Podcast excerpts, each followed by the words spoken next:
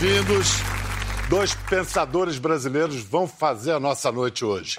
Um de linhagem política baiana, filho de carioca com alemão, vem e diz com sotaque americano: Cada um de nós nasce enquadrado. Acordamos do nada e nos encontramos jogados dentro de uma classe, de uma raça, de uma nação, de uma cultura, de uma época. Nunca mais conseguimos nos desvencilhar completamente desse enquadramento. Ele nos faz o que somos, mas não tudo o que somos. O indivíduo sente e sabe também ser mais do que essa situação, ao mesmo tempo definidora e acidental. Daí veio outro, o mineiro de sobrenome italiano, erudito que gosta de manter os pés no chão e fala: ser ou não ser vira-lata. Nossa condição vira-lata é uma realidade genética atestada. Como nenhuma outra população do mundo, somos afro-euro-ameríndio descendentes. Ao vira-lata repugna o culto da pureza, a raça pura, a lógica pura, a razão pura, a vontade pura. O vira-lata celebra os valores da amizade, do convívio e da amabilidade sem cálculo, onde o mero existir é um prazer. Para o vira-lata, a alegria é a prova dos nove. Pois bem, por caminhos e visões de mundo diversas, essas duas cabeças querem entender por que o Brasil, tão cheio de vitalidade, é tão incompetente. Como pode ser tão moderno e, ao mesmo tempo, crônica e mentalmente subdesenvolvido? E por que falta a nosso vigor o mínimo rigor? Grandes teóricos, os dois metem mãos e cotovelos na prática política. Atuam não só como ideólogos ou conselheiros, um já foi até ministro. Ambos se dedicam a formular estratégias de longo prazo para o Brasil. Buscam caminhos realistas e duradouros para problemas que, por parecerem eternos, parecem não ter solução. Discordam bastante, muito mesmo esses dois, mas concordam no principal não desistir do projeto Brasil, da ideia de uma nação que agora, junto às palavras de um e de outro, transforme vitalidade em ação fecunda e transforme o complexo de vira-latas em orgulho de ser vira-latas. Pedindo a Deus que os abençoe, pedimos aqui nós a vossa bênção, professores, doutores, patrícios, Roberto Mangabeira Unger e Eduardo Gianetti. Nessa abertura eu fiz um mini sarapatel ali de algumas ideias do Eduardo no livro Elogio do Vira-Lata e do Roberto Mangabeira Húngara eu citei um trecho da antológica crônica Uma Vida Humana. Eduardo, a você o que atrai e estimula no pensamento de Mangabeira Húngara? A generosidade, a ideia de que é preciso usar a imaginação para imaginar futuros muito mais audaciosos e ousados do que são o dia a dia da política, provavelmente em qualquer lugar do mundo, mas também no Brasil. Uma definição generosa de visionário você usou agora? Ou estou um vision... exagerando? Eu acho que o que diferencia o ser humano é a capacidade de sonho.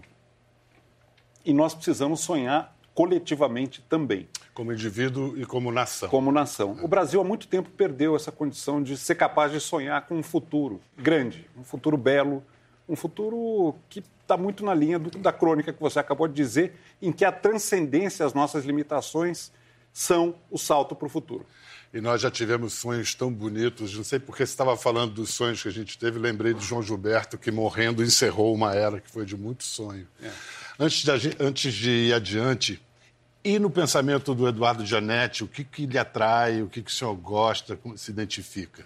A devoção à liberdade e a dedicação ao Brasil, combinadas numa militância intelectual intransigente. É, não só intelectual, como na prática Sim. política, assim como, como o senhor. É, no encaminhamento de, de, suas ideias, no encaminhamento político, parece que nós ainda estamos presos aos dois, ao binarismo legado pela Revolução Francesa de direita e esquerda e e parece também que isso já não está mais atendendo, a, pelo menos ao imaginário da, do, do, povo. O senhor gosta de ser chamado eh, de esquerdista? Senhor, você é esquerdista? Eu me considero um homem de esquerda, sim. No, no, no sentido norte-americano? Há uma confusão, não, não, sentido universal. Há uma, há uma confusão sobre direita e esquerda agora no mundo todo. Ah, agora, Direita significa quem prioriza a liberdade dentro do sistema institucional existente. Esquerda, quem prioriza a, a igualdade, liberdade contra a igualdade, com o conservadorismo institucional. Mas não significava isto antes. Nas sociedades contemporâneas, a, a liberdade veio a significar a frieza. As sociedades tradicionais se caracterizavam por uma mistura de troca, prepotência e afeto, a sentimentalização das trocas desiguais. Quando ficaram mais livres e igualitárias, ficaram mais frias. Nós no Brasil estamos querendo aprender como ser livre sem ser frio e como preservar o calor. E para isso é que precisamos inventar inventar alternativas institucionais e de consciência. E para inventá-las é preciso nos libertarmos do colonialismo mental que nos aflige. Colonialismo mental. Colonialismo mental, que é o tema do livro de Mangabeira, depois do colonialismo mental, repensar e reorganizar o Brasil. A gente vai adiante nessas ideias que o senhor ensaiou aí, mas antes eu quero perguntar para o Eduardo, já que falamos da esquerda. Bem jovem ainda, Eduardo, você se assumiu como um liberal, o que até bem pouco tempo no Brasil era ser chamado de a direita de Gengis Khan, um liberal. Você se ofende ou já se ofendeu de ser chamado de direitista ou coisa parecida? Não. Mas eu queria explicar que quando eu falo em liberalismo é no sentido em que o Roberto usou também, é o liberalismo clássico. Não, mas aí o liberalismo clássico é o britânico, não o americano.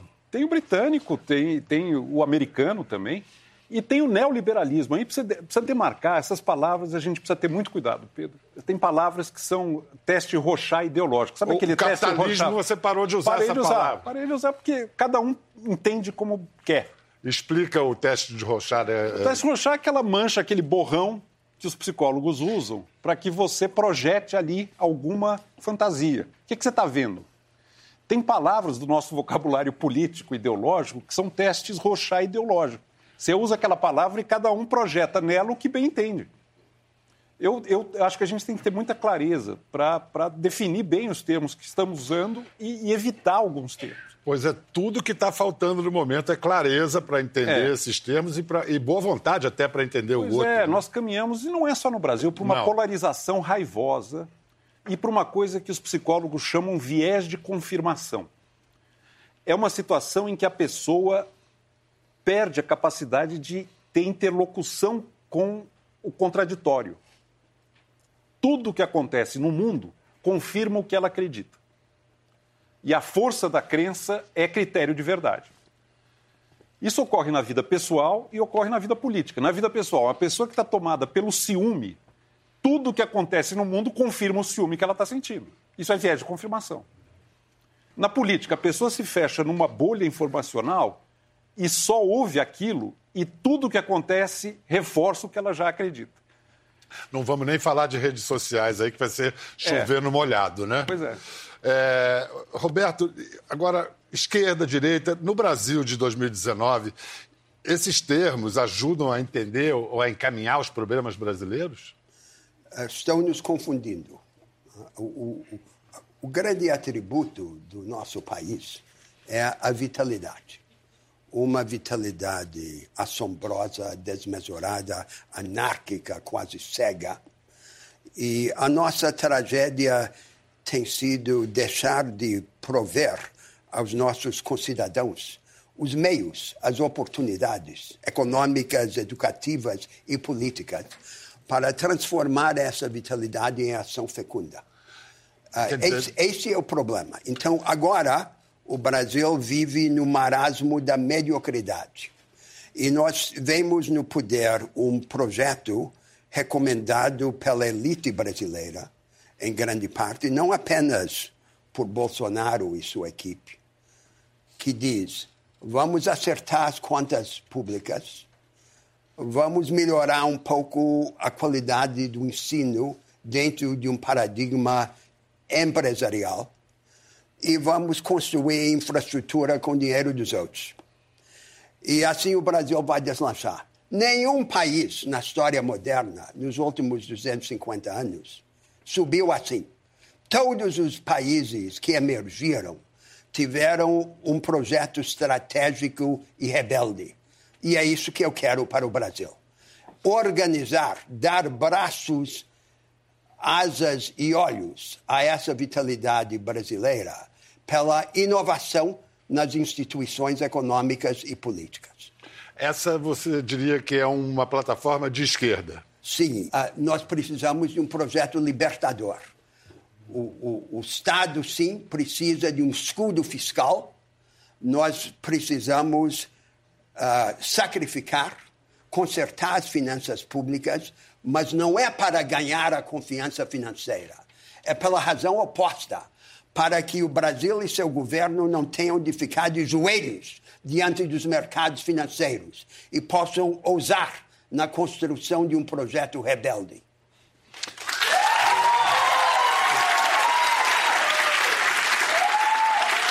Ó, o Eduardo não está aplaudindo, não, porque eu tenho certeza que ele discorda de uma ou duas coisinhas aí do que foi dito. Começa pelo que você concorda e vamos às discordâncias. eu queria trazer um pouco esse discurso para a terra. Nós estamos num país em que o Estado arrecada 33% da renda nacional em impostos. A nossa carga tributária, ela tira da população um terço de tudo que a gente cria de valor em tributos. A gente trabalha um terço do ano para pagar pra... imposto. Para pagar imposto. Isso. E está todo mundo pagando. Tem muito brasileiro que acha que não paga imposto porque não sabe que quando ele liga a luz ele paga, quando ele usa o telefone ele paga, quando ele vai no posto ele paga. E paga muito. Só que o Estado brasileiro, além de arrecadar 33% da renda de todos nós, ele gasta 7% da renda do total do Brasil a mais do que ele arrecada. 40% de todo o valor criado pelo trabalho de nós, nós brasileiros, passa pelo setor público. E metade, pasmem, metade dos domicílios brasileiros não tem saneamento básico, não tem coleta de esgoto. Como é possível tal arrecadação com tal qualidade de serviço. O que, que acontece com os recursos enormes que são drenados da sociedade, vão para o governo e não voltam para a sociedade? A gente tem que entender isso se nós não vamos sair do lugar. Quer ver outra coisa, outro ponto. Roberto coberto de razão ao falar da vitalidade empreendedora brasileira. Só que 40% dos brasileiros não têm sequer uma situação regular de emprego. Estão na informalidade na maior precariedade concebível, sem nenhum direito, sem carteira, sem previdência, sem justiça, sem nada, estão abaixo da lei. Como é que nós podemos tolerar e aceitar uma situação que condena metade dos trabalhadores brasileiros, quase, a viver à margem da vida normal do cidadão? Deveria ser a coisa mais normal do mundo. O cidadão ter uma situação de emprego normal e ter uma empresa normal dentro da lei. Como é que as instituições brasileiras se deformaram a tal ponto que a nossa economia fica completamente asfixiada? Qual a responsabilidade do sistema financeiro citado pelo, pelo Mangabeira Eu nisso? não sou a favor de hostilizar o sistema financeiro. Eu acredito que os bancos no Brasil têm lucros extraordinários, falta competição, os juros são exorbitantes, mas não é brigando com o sistema financeiro que nós vamos sair do lugar. Você queria dizer alguma coisa, professor? Sim, que, quero, quero dizer primeiro esse tema que o Eduardo levantou do trabalho. Metade da população economicamente ativa na informalidade, nas sombras da ilegalidade e na economia formal, uma parte crescente precarizada em situação de trabalho temporário ou terceirizado. Juntando os precarizados e os informais, é a grande maioria da força de trabalho no Brasil para ascender a um projeto que nos engrandeça, nós precisamos construir uh, regras que protejam, organizem, representem essa maioria de informais e precarizados. Seja... E não apostar na insegurança econômica radical. Precisamos também, na relação entre o sistema financeiro e a economia real, assegurar que as finanças sirvam à agenda produtiva da sociedade. O sistema financeiro pode ser um bom servo, porém é sempre o mau senhor. E, portanto, esses são os eixos de uma alternativa econômica. Sacrifício a favor da rebeldia, disseminação da economia do conhecimento, resgate da maioria precarizada e informal e subordinação do rentismo financeiro à agenda produtiva. Aí nós vamos para frente, se tivermos também uma educação que nos capacite.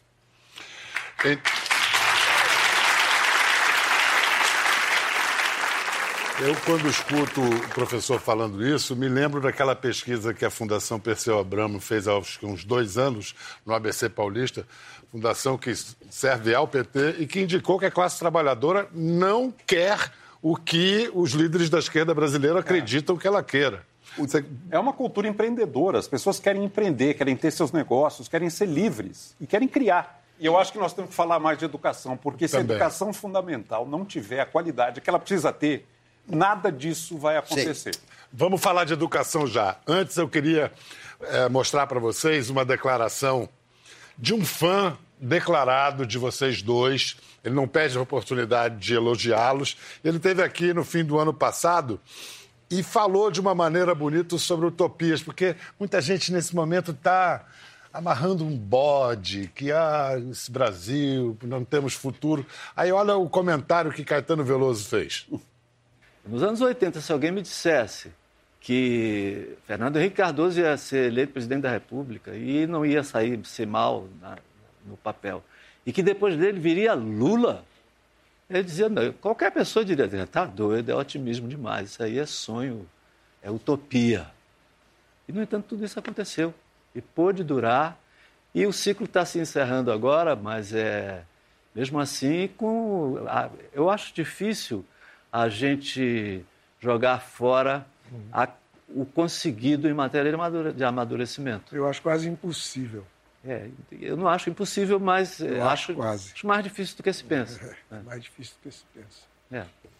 Ele estava ouvindo ali quando ele, ele fala do, do, Fernando Henrique, depois seguido pelo Lula. Por que que no Brasil, na política, é mais fácil alianças de figuras opostas e de partidos antagônicos ah. do que daqueles do, do, do mesmo de, de, parentesco próximo? É uma pergunta que eu me faço, Pedro. Nós tivemos seis eleições consecutivas em que o PSDB e o PT disputaram a presidência. O projeto de país deles, eu não acho que é tão ruim quanto o Roberto desenhou aqui. Não é só um açúcarzinho para dourar uma situação. Eu acho que tem coisas muito boas e que precisam ser preservadas. Mas o que não dá para entender é que esses dois partidos, que foram na presidência durante muitos anos, nunca conseguiram cooperar.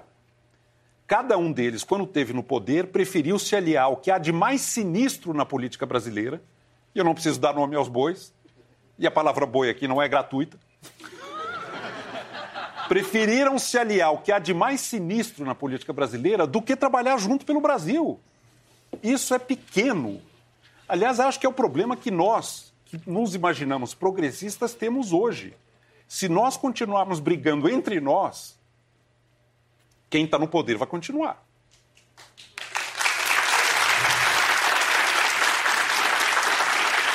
Então, já que você disse isso, que tipo de organização se espera, se pode esperar ou deveria ter a oposição? Nós precisamos nos entender e saber o que nos une. Porque agora nós temos um inimigo comum muito mais devastador e maior. É como na época da ditadura, de certa maneira. Na ditadura, todo esse espectro se uniu pela redemocratização. Hoje nós temos uma ameaça. Mas a, a, aí termina a sua comparação com a ditadura, termina, né? Termina. Mas é um, projeto que, é um projeto que nos, que nos afronta. O que está acontecendo no Brasil é muito sério, gente. É o desmatamento da Amazônia, é a liber, liberação de pesticidas terríveis para usar no agronegócio, é um descaso total pela educação, são declarações inaceitáveis contra gênero, grupo humano. Não dá. E nós não conseguimos, do outro lado, nos unirmos para criar uma alternativa de poder real. Se nós tivéssemos nos unidos na eleição, e eu tentei trabalhar para que isso acontecesse, nós poderíamos, quem sabe, ter impedido o desastre.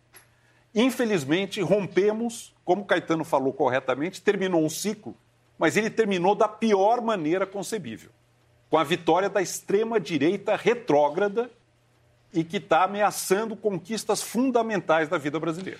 Eduardo, como teórico intelectual, é ligado a Marina Silva e o professor Mangabeira ligado a Ciro Gomes, ao PDT, posso dizer assim.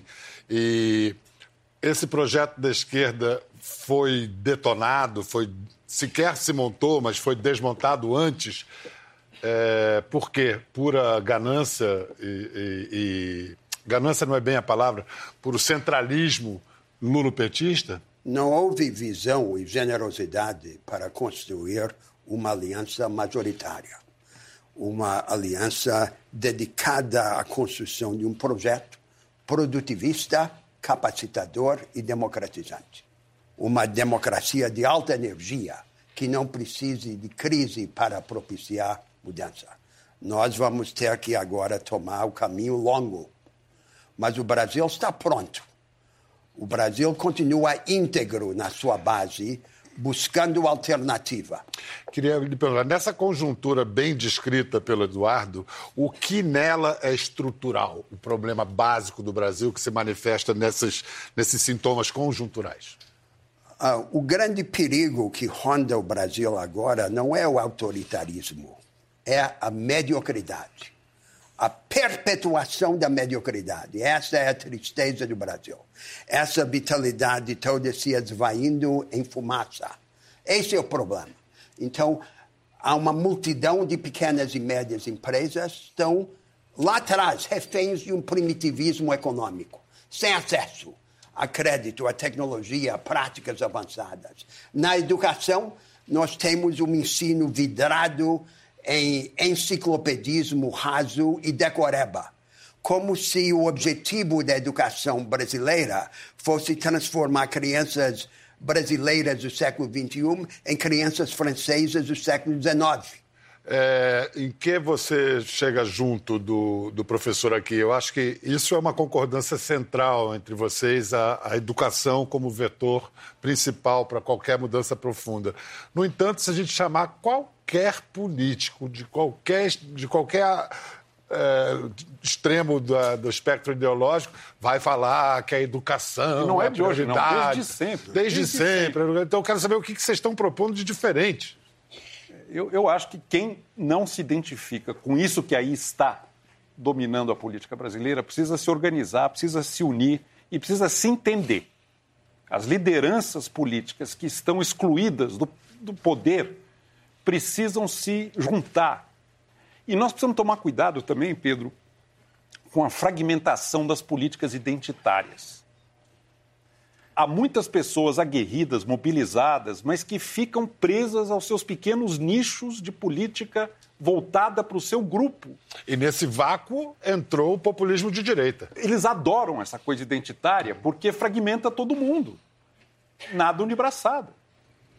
Então nós temos que buscar entender como foi possível esse retrocesso e o que fazer para que ele não se repita. Isso passa por organização política. Liderança. Está faltando liderança na política brasileira de oposição. A oposição brasileira precisa reexistir. Não é resistir. reexistir. É reexistir. O que significa quase renascer. É. Mas quer dizer alguma coisa? Respondendo a sim, seu sim. imperativo, ser muito claro sobre o tipo de educação de que nós precisamos no Brasil.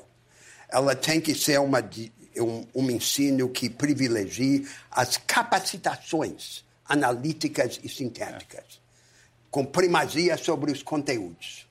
Nos conteúdos, o aprofundamento seletivo, não o enciclopedismo superficial. Na estrutura social da educação, o trabalho de equipe, a cooperação, não a mistura de autoritarismo e individualismo que caracteriza a sala de aula e ensinar cada matéria de pontos de vista contrastantes. Nada deve ser ensinado de uma só vez. Escola Tudo compartilhada. Eu resumo isso. É. O, o que existe hoje na educação brasileira, eu acho que pode ser resumido da seguinte maneira: uns fingem que ensinam, outros fingem que aprendem e tudo termina em diploma. Ai, peraí, eu vou cortar os pulsos ali e já volto. Não, já que a gente está falando de educação, vamos ouvir a pergunta de um ex-aluno do professor Mangabeira Unger. Não é o Obama, que já foi aluno dele em 91, mas é um cara brilhante, é um farol no, no panorama científico e cultural do Brasil. Ronaldo Lemos. Roberto, eu queria saber a sua opinião sobre o papel da inovação, da experimentação e da economia do conhecimento para promover o desenvolvimento de um país. É isso. Uh, agora há essa nova vanguarda produtiva no mundo, mas ela existe só como ilha, como franja. Nós precisamos disseminá-la. O Brasil é uma grande anarquia criadora, mas preso no primitivismo. Nós precisamos agora vir ao encontro do país e abordar os brasileiros para empoderá-los. Daí a importância dessas alternativas. Uh, um projeto que democratize a economia brasileira do lado da produção, da oferta, das capacitações, não apenas do lado da demanda e do consumo.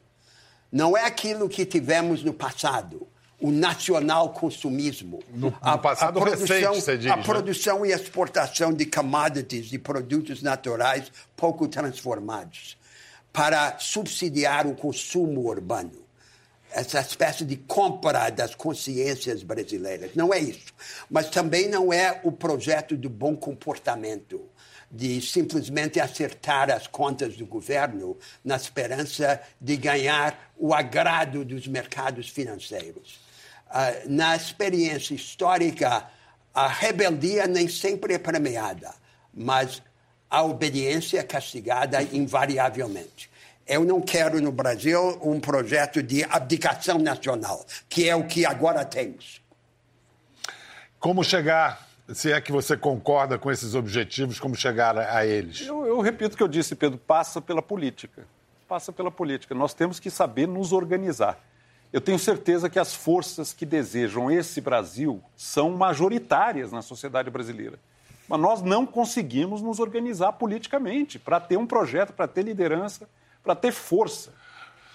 Vamos dar o benefício da dúvida para o ministro Abraham Weintraub, o nosso ministro da Educação, que lançou um plano de captação de dinheiro privado para as universidades públicas. O que você acha disso? Eu não tenho, em princípio, nada contra financiamento privado para pesquisa e para inovação e empreendedorismo na rede federal de ensino também. Agora, eu acho que é uma total perda do foco do que é relevante hoje para a educação brasileira.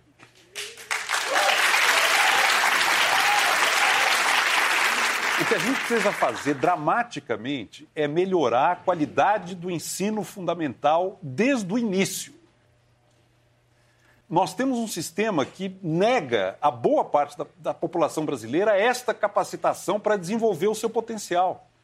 Tinha um economista inglês que falava do Shakespeare analfabeto. O sujeito que teria sido Shakespeare se fosse alfabetizado. O Brasil está povoado de talentos extraordinários que não têm esta capacitação para viver o seu potencial, a e sua que, plenitude. E que descem ao túmulo sem se haverem descoberto. Sem se haverem descoberto. É. Ou e vão para coisa pior. E por, isso, e por isso, na educação, além de mudar a maneira de aprender e de ensinar, precisamos, num país como o nosso, grande, desigual e federativo, reconciliar a gestão local das escolas com padrões nacionais de investimento de qualidade qualidade do ensino que um jovem brasileiro recebe não deve depender do acaso do lugar onde ele nasce. Sim, perfeito. Uh, e, portanto, uh, além de ter um sistema nacional de avaliação e mecanismos para redistribuir recursos de lugares mais ricos para lugares mais pobres, uma maneira de os três níveis da federação se juntarem e vir em socorro de uma rede escolar local que repetidamente caia abaixo do patamar mínimo aceitável. Assumir aquela rede, delegar a sua gestão a administradores profissionais é. independentes e devolvê-la consertada. Isso parece bem factível. É bem factível é. e deveria ser o foco prioritário dos três níveis de governo. Professor Mangabeira, por que, que é, você é simpático à prática plebiscitária na, na, democracia, quase uma, uma democracia Não, direta? O tema é mais amplo. É mais amplo. Nós queremos acelerar o passo da política. Quando há um impasse, mecanismos constitucionais para resolver o impasse rapidamente. Pode ser por plebiscitos ou referendos, como você uhum. perguntava, uhum. ou pode ser por eleições antecipadas. Estamos falando, por exemplo, de algum tipo de sucedâneo, de alternativa ao impeachment? Ao processo de impeachment, que foi tão traumático? Quando há um impasse entre o Congresso e o Executivo, qualquer um dos dois poderes deveria poder convocar eleições antecipadas. Quais são as observações a respeito, sua Não, crítica? Eu, eu tenho sérias dúvidas, Roberto sabe disso, sobre essa ideia de plebiscitos e de toda vez que surgiu um impasse entre executivo e legislativo, consultar a população. Eu acho que isso vai abrir uma caixa de Pandora e, e, a gente pode se descobrir em situações institucionais muito, muito delicadas se começar a caminhar para um excessivo ativismo de convocação plebiscitária. Eu gosto muito quando o Roberto fala do experimentalismo incremental local. Eu acho que isso é fundamental. Nós temos muita coisa desnecessariamente pendurada em Brasília. Então você Brasil. diz isso em nível de prefeituras, de municípios. Exatamente. É preciso empoderar prefeituras, municípios e é preciso que eles assumam uma condição de protagonista de novas iniciativas de política pública, referidas às necessidades locais. Não tem sentido ficar dependendo de uma decisão em Brasília por uma questão. O cidadão mora no município, ele não mora em Brasília. Saneamento é município, educação é município, saúde é município, segurança é município. Eu sou municipalista. Eu queria ver o poder descentralizado. Brasília tem um poder de coordenação, de definição de algumas estratégias, mas o poder local, experimentalista, incremental, eu acho que é a saída. Fala, Roberto. Nós, nós estamos falando de ideias muito ambiciosas. E o telespectador pode achar que isso tudo é impulso visionário e sonho. Mas é preciso compreender o seguinte: na transformação de uma sociedade, há sempre dois elementos que têm de ser combinados. Há o impulso profético, a visão de um rumo, mas, ao mesmo tempo, o profeta, e todos nós devemos ser profetas, tem que demonstrar as primeiras prestações, tem que tocar a ferida com a mão, tem que encontrar uma maneira de antecipar aquele futuro numa realidade presente os primeiros passos para começar a trilhar o caminho. O Roberto tem uma expressão muito boa para isso, que é o possível adjacente. E o Brasil está é. procurando. Isso tem a ver com, com o, o que você chama, no depois do colonialismo mental, de quixote, de que o Brasil está precisando se quixotizar, já não somos quixotescos o bastante? Não, não é bem isso que eu disse. Sabe que a quixote isso é o auxiliar realista Sancho Panza. E eu dizia Ele é o que... Quixote, eu sou Sancho Panza. Que, que, que, é preciso santificar... Eu, eu compro esse romance. É preciso, é preciso santificar o Quixote e quixotizar o Sancho. Ah, e é isso que nós queremos. É. Né? Então vamos lá. Uma, uma, eu, eu, falei que eu ia te pedir essa, essa, é. essa proposta que você tem. O seu parente liberal, Paulo Guedes, são liberais Não, os dois. Há liberalismos e liberalismos, Pedro. o Paulo Guedes é neoliberal, é a escola de Chicago, é uma coisa recente, muito voltada para o primado do mercado. O liberalismo clássico era visionário, era sonhador. Então, agora que Eu você não já... respondi sua pergunta. Exatamente. Agora que você já definiu liberal, neoliberal, a gente já entendeu onde você está, o que, que você propõe ao Paulo Guedes? Não, o pessoal do governo, eu acho que acredita que apenas a reforma da Previdência, a queda dos juros e algumas medidas microeconômicas é capaz de garantir que a gente volte a ter algum crescimento para reduzir o desemprego. Eu, eu não tenho essa confiança. Eu acho que, dada a gravidade da estagnação prolongada em que o Brasil está, um impulso fiscal, que eu já vou dizer qual, seria muito bem-vindo. O BNDES, o nosso Banco de Desenvolvimento, tem muitas participações minoritárias em grandes empresas.